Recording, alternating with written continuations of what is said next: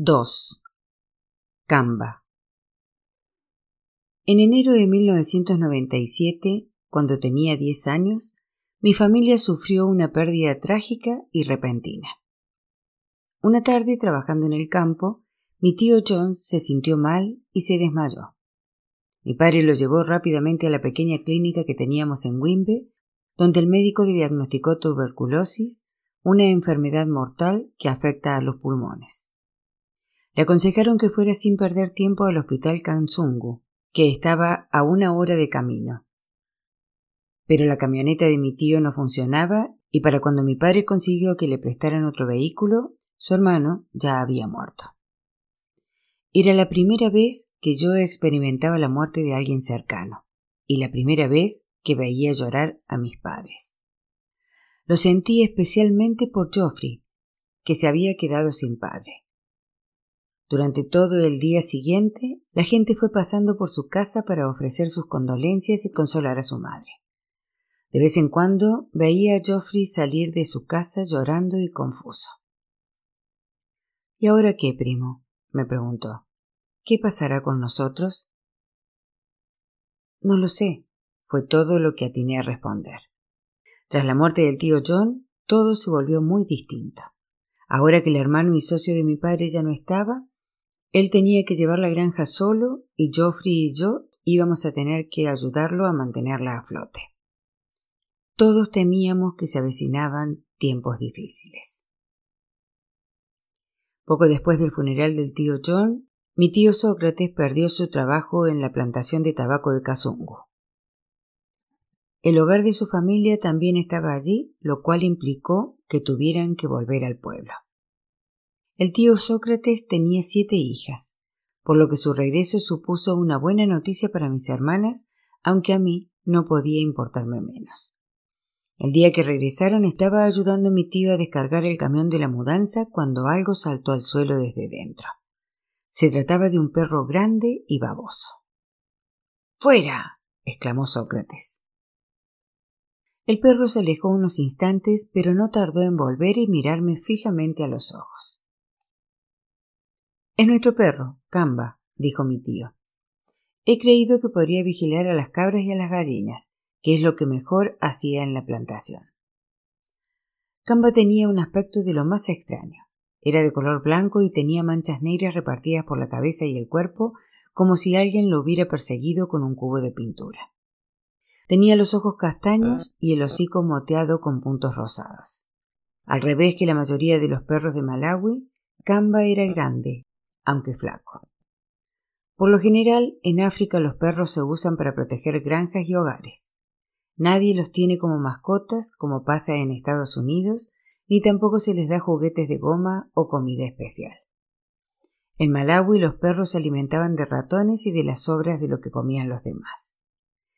Jamás había visto un perro gordo. Camba se quedó sentado mirándome mientras un espeso hilo de saliva le colgaba de la lengua. Tenía un olor curioso, como a fruta podrida. En cuanto Sócrates entró en la casa, el perro se sostuvo sobre sus patas traseras y me plantó las delanteras en el pecho. ¡Eh! Quita de encima, grité. No quería que nadie pensara que me había hecho amigo de un perro. Vete a perseguir gallinas o algo. Pero Camba no se movió. Incluso hubiese jurado que me sonrió. A la mañana siguiente, temprano, me tropecé con algo de camino al lavabo. Se trataba de Camba que estaba tumbado delante de la puerta de mi habitación esperando con las orejas levantadas.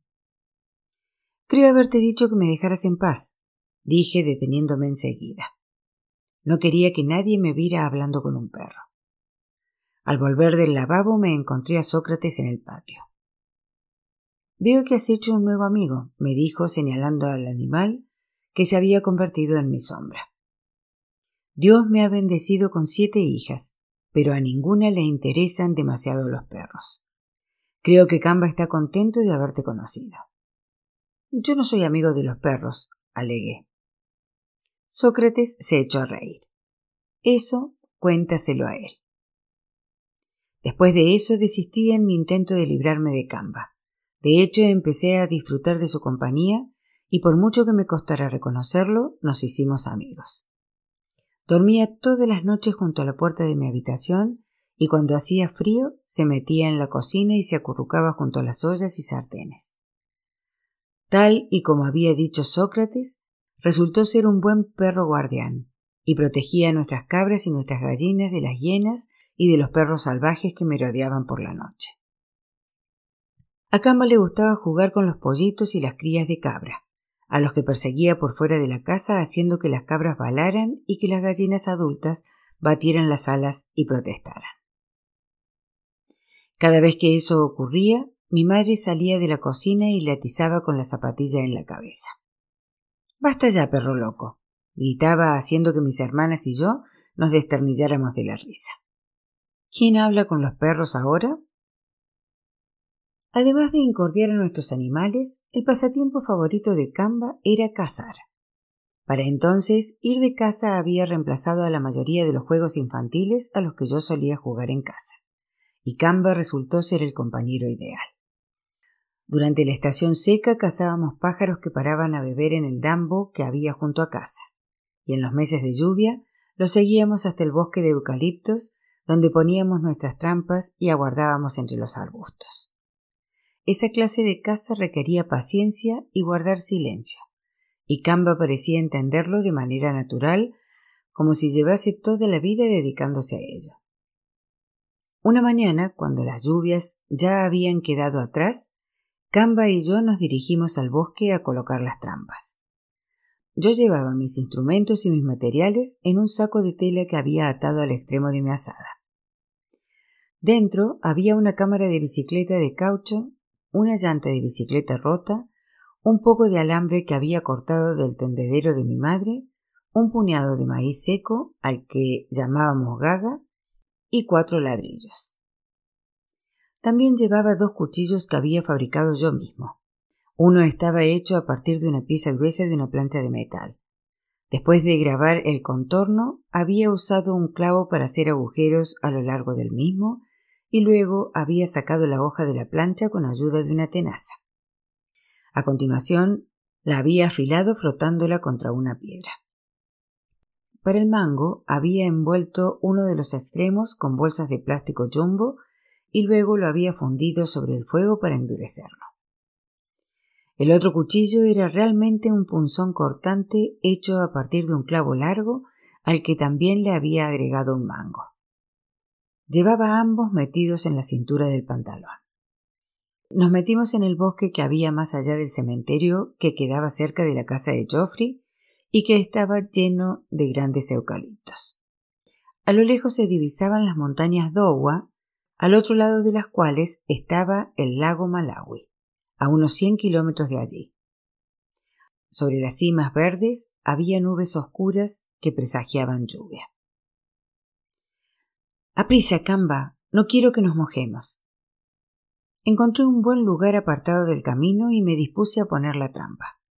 El tipo que yo usaba se llamaba Chick Guapu. Lo primero que había que hacer era limpiar un trozo de terreno con la asada hasta llegar a la tierra rojiza que había debajo de la hierba. A continuación, cortaba dos buenas ramas de eucalipto con el cuchillo y le sacaba punta. Entonces las clavaba en la tierra y me aseguraba de que no se movieran. Luego cortaba la cámara de bicicleta en dos tiras, ataba cada una a los extremos del alambre y después ataba el otro extremo de las tiras de los postes, dándole a todo el aspecto de un tirachinas enorme. La corteza de cachere, uno de los árboles autóctonos, es resistente y parecida al papel y es buena para hacer cuerdas. Arranqué varias tiras de un tronco cercano y las entrelacé, fabricando una soga de unos cinco metros de largo que anudé al alambre del tirachinas. Lo siguiente fue estirar la parte elástica todo lo que pude y sujetarla entre dos radios de bicicleta que había clavado en el suelo. Ese era mi gatillo. Una vez hecho esto, apilé los cuatro ladrillos directamente detrás de la trampa y esparcí un poco de gaga en el suelo.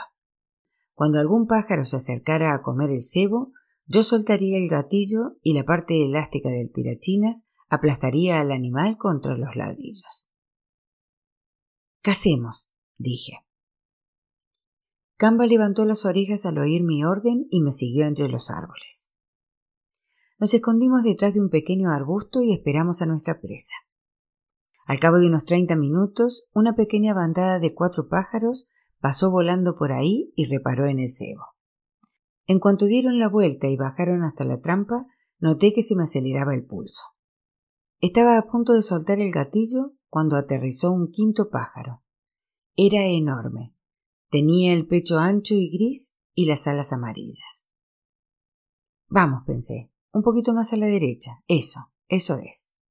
El último pájaro se unió a los demás y se puso a comer. Una vez que los tuve a todos a tiro, tiré de la cuerda. Diana. La bandada al completo desapareció en medio de una nube de plumas y polvo. Tonga. exclamé, tras lo cual salí corriendo junto a Campa para recoger la captura. Cuatro de los pájaros yacían muertos junto a los ladrillos, mientras que un quinto había logrado salir volando. Los levanté del suelo y les quité el polvo sintiendo sus cuerpos calientes e inmóviles, y luego me los guardé en los bolsillos. Ahora viene la mejor parte, dije. Camba agitaba la cola como un loco. Vamos a comer. De vuelta en casa, desplumé a los pájaros y los cubrí de sal. A continuación, saqué punta a una rama de eucalipto y los ensarté. Luego fui a la cocina, tomé algunas ramas e hice un pequeño fuego. Cuando las brasas estuvieron listas, sostuve la brocheta encima de ellas hasta que los pájaros estuvieron bien dorados. Enseguida, el apetitoso olor de la carne atrajo a mis hermanas, que suplicaron que les dejara probar un poco. Sin embargo, mi padre decidió intervenir. Dejen a los chicos en paz. Estos dos cazadores han trabajado muy duro hoy y merecen disfrutar de su premio. Los pájaros eran pequeños y huesudos, y lo cierto era que apenas daban un par de bocados, pero a pesar de todo estaban deliciosos. A Camba le dieron igual los huesos. Se zampó su parte de una tacada y se puso a mover la cola pidiendo más. Me eché a reír. Cuando se trata de cazar, eres muy paciente, le dije, pero a la hora de comer es otra historia. 3. Descubriendo algo llamado ciencia. El año que cumplí 13, me di cuenta de que había cosas en mí que estaban cambiando. No solo mi cuerpo, sino también mis intereses. Estaba creciendo. Dejé de cazar tanto y empecé a pasar más tiempo en el mercadillo de Joffrey y con Gilbert.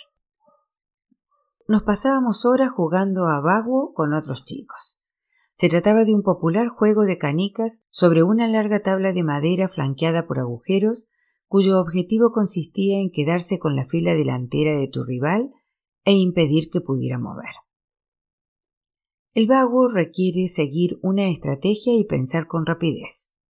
A decir verdad, a mí se me daba bastante bien, y solía derrotar a mis oponentes, cosa que me llenaba de felicidad pues muchos de esos chicos eran los mismos que se burlaban de mí cuando jugábamos al fútbol. Tal vez no tenía poderes mágicos, pero era un as jugando vago. Alrededor de esa época también Geoffrey y yo empezamos a desmontar radios viejas para ver lo que tenían adentro. Después de mucho ensayo y error, pudimos atisbar cómo funcionaban. Puesto que no disponíamos de electricidad ni de televisión, la radio era la única manera que teníamos de estar al tanto de lo que pasaba fuera del pueblo, y lo mismo podía aplicarse a muchas otras partes de África. En la mayoría de los lugares a donde uno fuera, en mitad de la selva o en una ciudad, podía verse a un montón de gente escuchando pequeñas radios portátiles. En esa época, Malawi contaba con dos emisoras, Radio 1 y Radio 2, ambas dependientes del gobierno. Además de dar noticias y transmisiones deportivas, también pasaba mucha música reggae malawi, rhythm and blues norteamericanos, gospel chichewa y la misa de los domingos. Desde el momento que siendo niño oí sonidos saliendo de una radio, quise saber cómo era posible, Así que cuando Geoffrey y yo empezamos a abrir aparatos para investigarlos, fue como adentrarnos en otro mundo. ¿Por qué hay cables de distintos colores? pregunté. ¿Dónde van conectados? Mmm, dijo Geoffrey. ¿Y cómo es posible que podamos escuchar a Dolly Parton que vive en Estados Unidos? ¿Y cómo puede estar cantando Dolly Parton en Radio 1 mientras Shadrack Wayne predica en Radio 2? Teníamos un montón de preguntas, pero nadie parecía tener las respuestas, así que me propuse averiguarlas por mi cuenta. Después de haber abierto todas las radios que cayeron en nuestras manos, Geoffrey y yo llegamos a algunas conclusiones. Por ejemplo, descubrimos que el ruido blanco que se oye entre las diferentes emisoras y la mayoría de las funciones de la radio se originan en una placa de circuito que es la pieza más grande que contiene un aparato de radio, y que es donde van conectados los cablecillos y todas esas pequeñas piezas de plástico. Las que parecen lentejas se llaman transistores y controlan la corriente que va de la radio a los altavoces. Eso lo aprendí sacando uno de ellos y comprobando que el volumen se veía reducido considerablemente.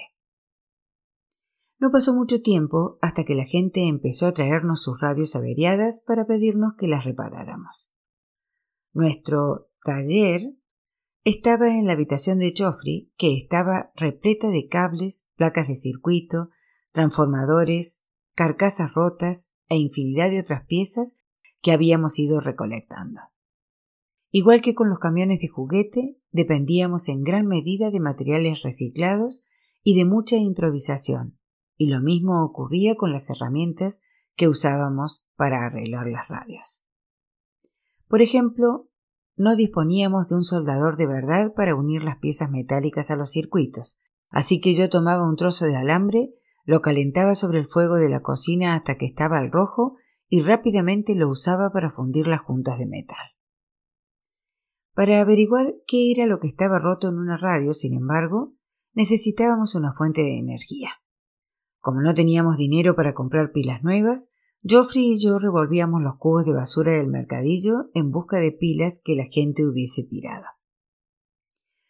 ¿Cómo podían usar pilas gastadas? se preguntarán. Bueno, el truco está en dar con las pilas adecuadas. Las que se usan para radios pequeñas solían estar completamente gastadas, porque esos aparatos no requieren demasiada energía y usan las pilas hasta el final. Las de radio cassette o reproductores de discos compactos, no obstante, necesitan un voltaje mucho mayor y solían fallar antes de gastarse del todo, por lo que aún conservaban un poco de carga en su interior. Para ver en qué estado se encontraban, poníamos un cable en cada uno de los polos, el positivo y el negativo, y los conectábamos a una pequeña bombilla. Cuanto más brillaba ésta, más carga tenía la pila. A continuación aplastábamos un envase de shake shake, hacíamos un tubo con él y metíamos las pilas dentro con los polos en la misma dirección. Entonces conectábamos sendos cables a cada extremo del tubo y los llevábamos hasta los cabezales positivo y negativo del compartimiento donde se metían las pilas de la radio.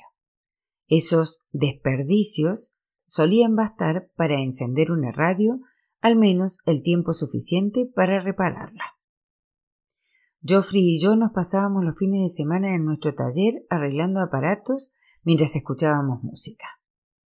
Si teníamos la suerte de que nos trajeran un reproductor de cassettes y si las pilas aún tenían suficiente carga, Gilbert nos prestaba sus cintas de los Black Missionaries, nuestra banda local de reggae favorita. ¡Eh! ¡Sube el volumen! Ya, por supuesto. Cuando venían clientes a veces parecían sorprendidos. He oído que aquí hay alguien que arregla radios, dijo una mujer echando un vistazo a su alrededor. Sí, contesté bajando la música. Yo y mi amigo el señor Geoffrey. ¿Qué le pasa? ¿Ustedes? Pero si son unos críos. Puede confiar en nosotros, señora. Cuéntenos. Pues resulta que ya no recibo ninguna emisora, solo interferencias. Déjeme ver. Mm, sí, creo que podemos repararla. La tendrá antes de cenar. Que sea antes de las seis. Es sábado y no quiero perderme la novela. Descuide. A menudo la gente pasaba a saludarnos. Miren a los jóvenes científicos, dijo un hombre. Sigan así, chicos, y un día tendrán un buen trabajo.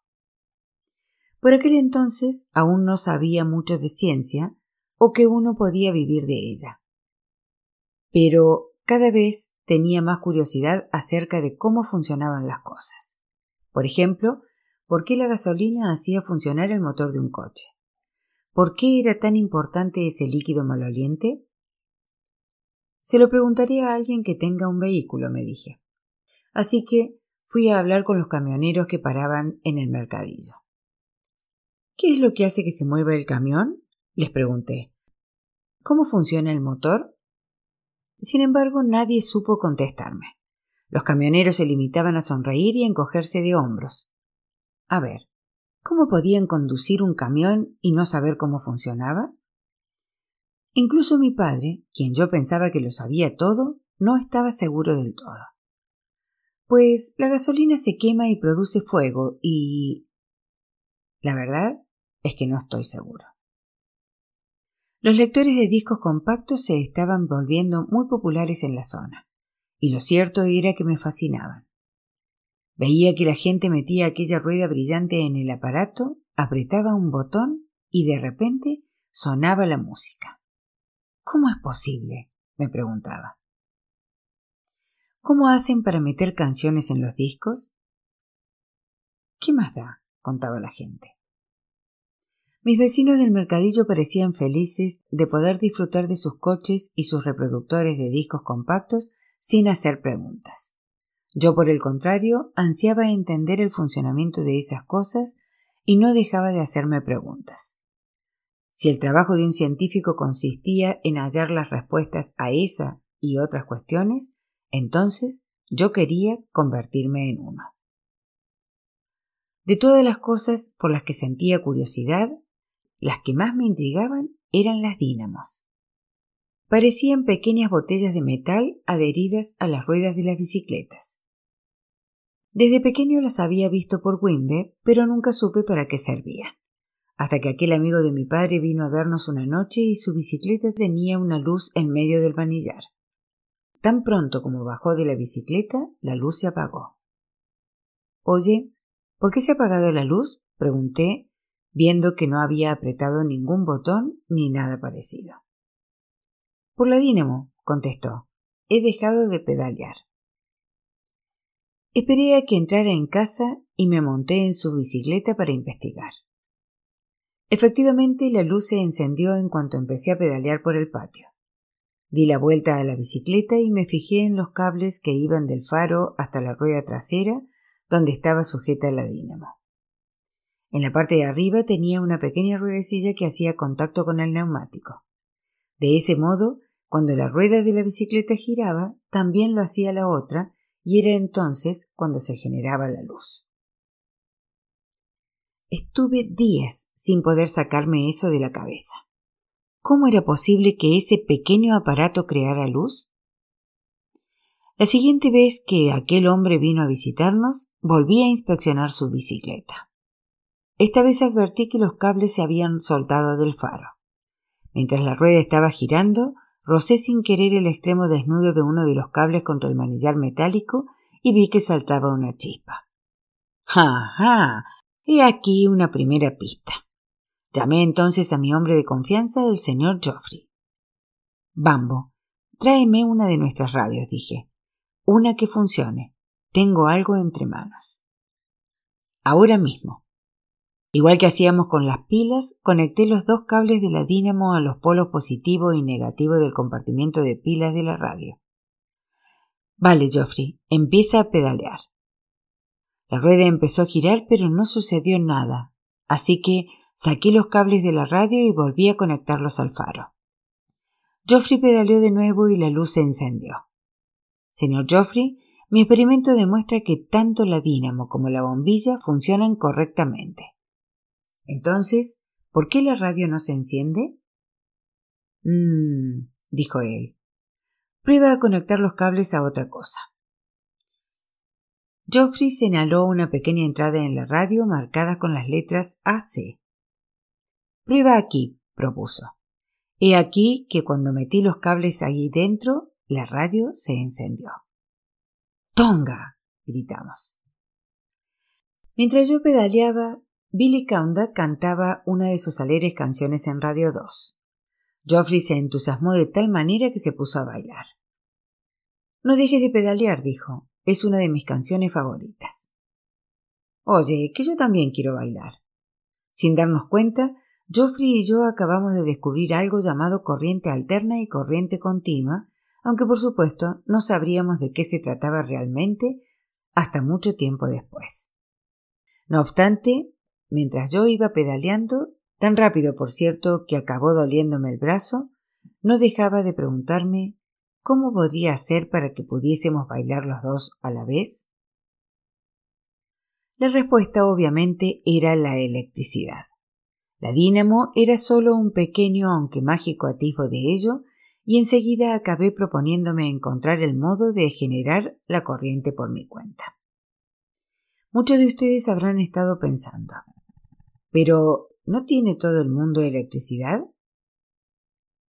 Es cierto que la mayor parte de la gente de Europa y Norteamérica tienen la suerte de disponer de luz cuando les viene en gana, además de otras cosas como hornos microondas y aire acondicionado.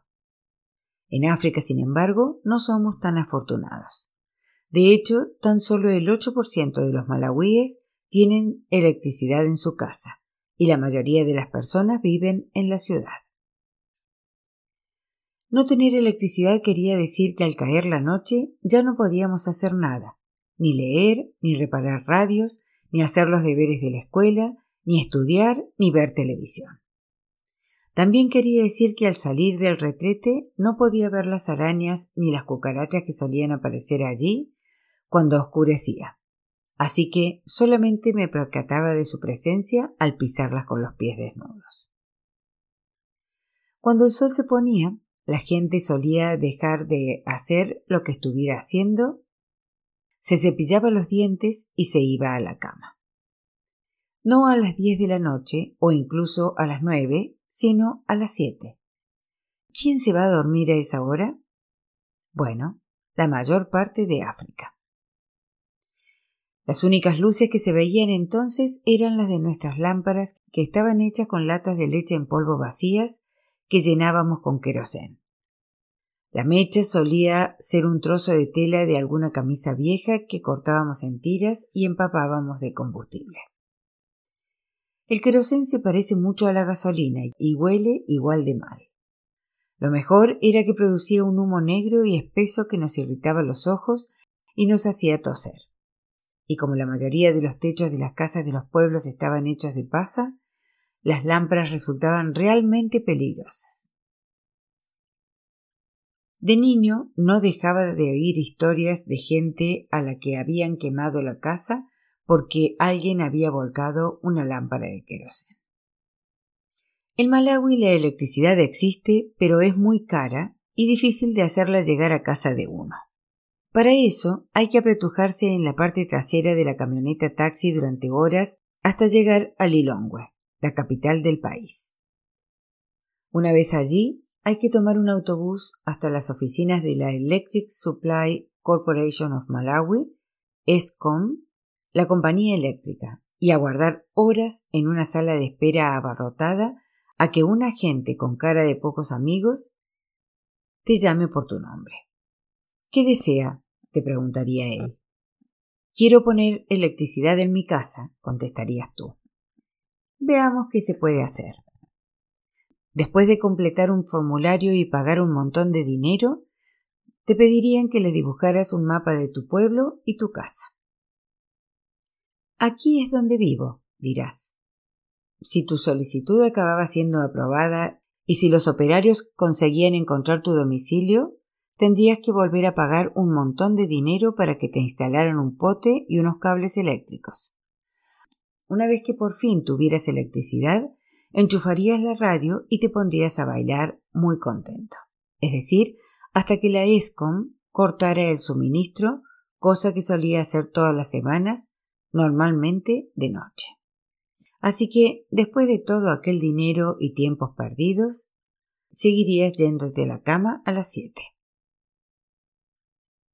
¿Por qué motivo la ESCOM corta el suministro eléctrico?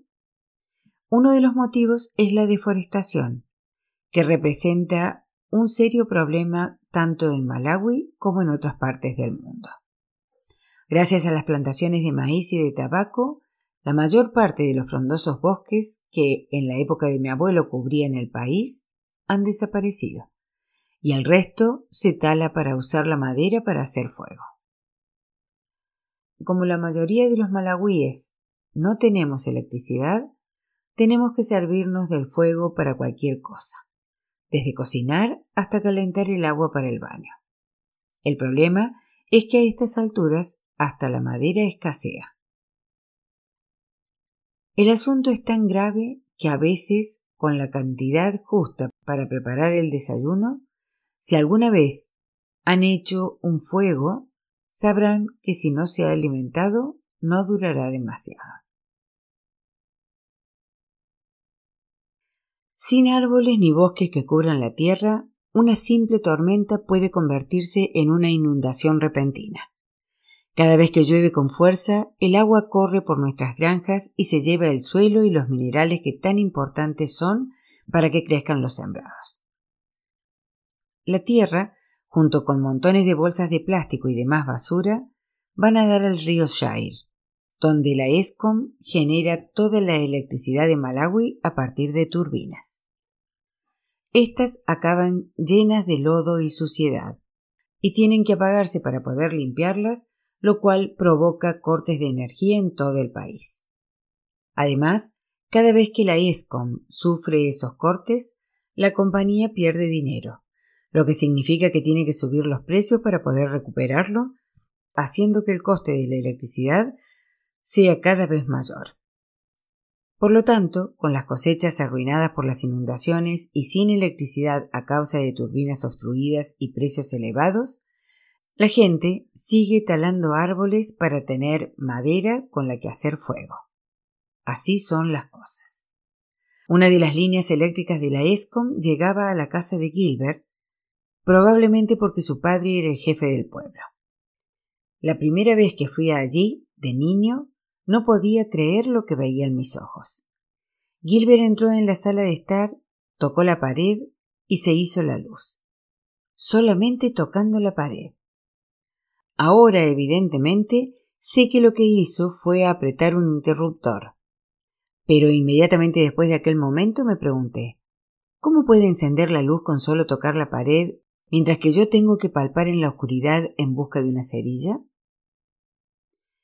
Yo sabía que para traer la electricidad al pueblo iba a ser necesario algo más que una dínamo de bicicleta o la magia del mejor hechicero.